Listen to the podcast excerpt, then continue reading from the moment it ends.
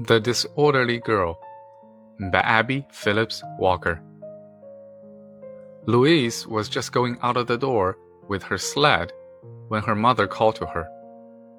Louise hesitated, for she knew that her mother was calling her to make her playroom tidy, and she wanted to go coasting with other children. She went back slowly and asked, What is it, mother? Your playroom must be put in order before you can go out to play, her mother replied. You have had plenty of time this week to do it, but you have neglected it. And now you cannot put it off another day. Why can't Jane do it? asked Louise. Jane will clean the room, her mother replied. But it is your duty to pick up the books and toys that are strewn around. Louise pouted but she knew that she must do as her mother said, and she took off her hat and coat and went up to her playroom. She went in and closed the door. It certainly was a very disorderly looking room. Books were on the floor and games were on the table. Doll clothes were strewn in all parts of the room.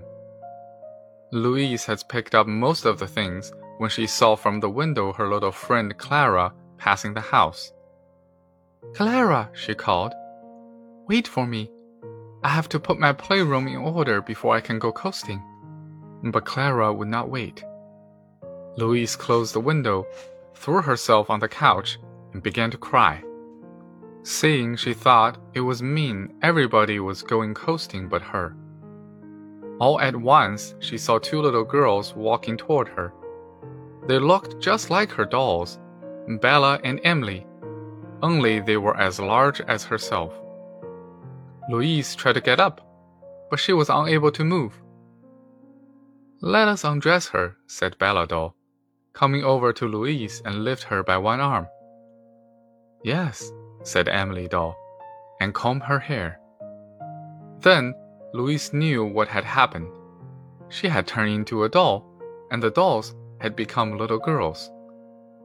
The doll girls undressed Louise and put her on nightdress, pulling it over her head in the most careless manner, Louise thought. Then they combed her hair, pulling it terribly. I wonder how she likes to have her hair pulled, said Bella. She knows how it feels now, said Emily.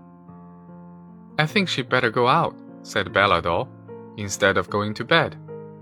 And they dressed her in a thin white dress now we'll take her out in the cold.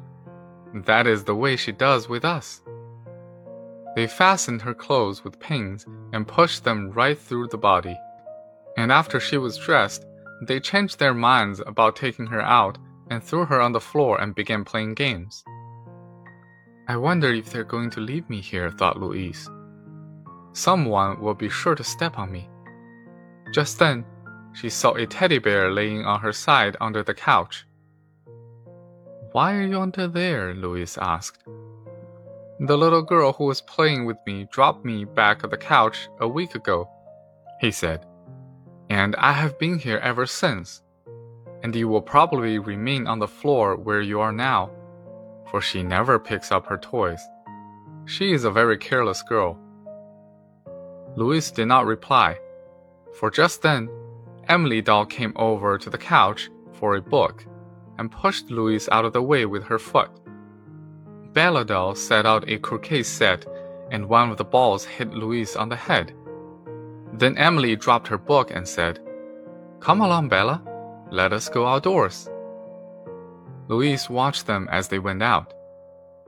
Oh, this is the way she always leaves her room, said Teddy Bear, for he could not see from under the couch there were two little girls, and thought it was Louise who went out of the door.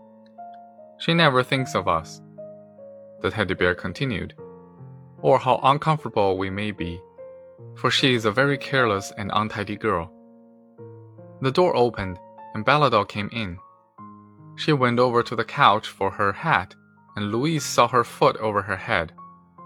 She will break me if she steps on me, cried poor Louise. And she jumped up as she cried aloud. There she was on the couch. She had been asleep she got up and finished her work. when suddenly she thought of the teddy bear and looked under the couch. There he was on his side, just as she had seen him in her dreams. Louise picked him up and set him in a chair. Then she looked at Bella's clothes to make sure there were no pins pricking her. And after looking at Emily also, she put both of them in a comfortable place.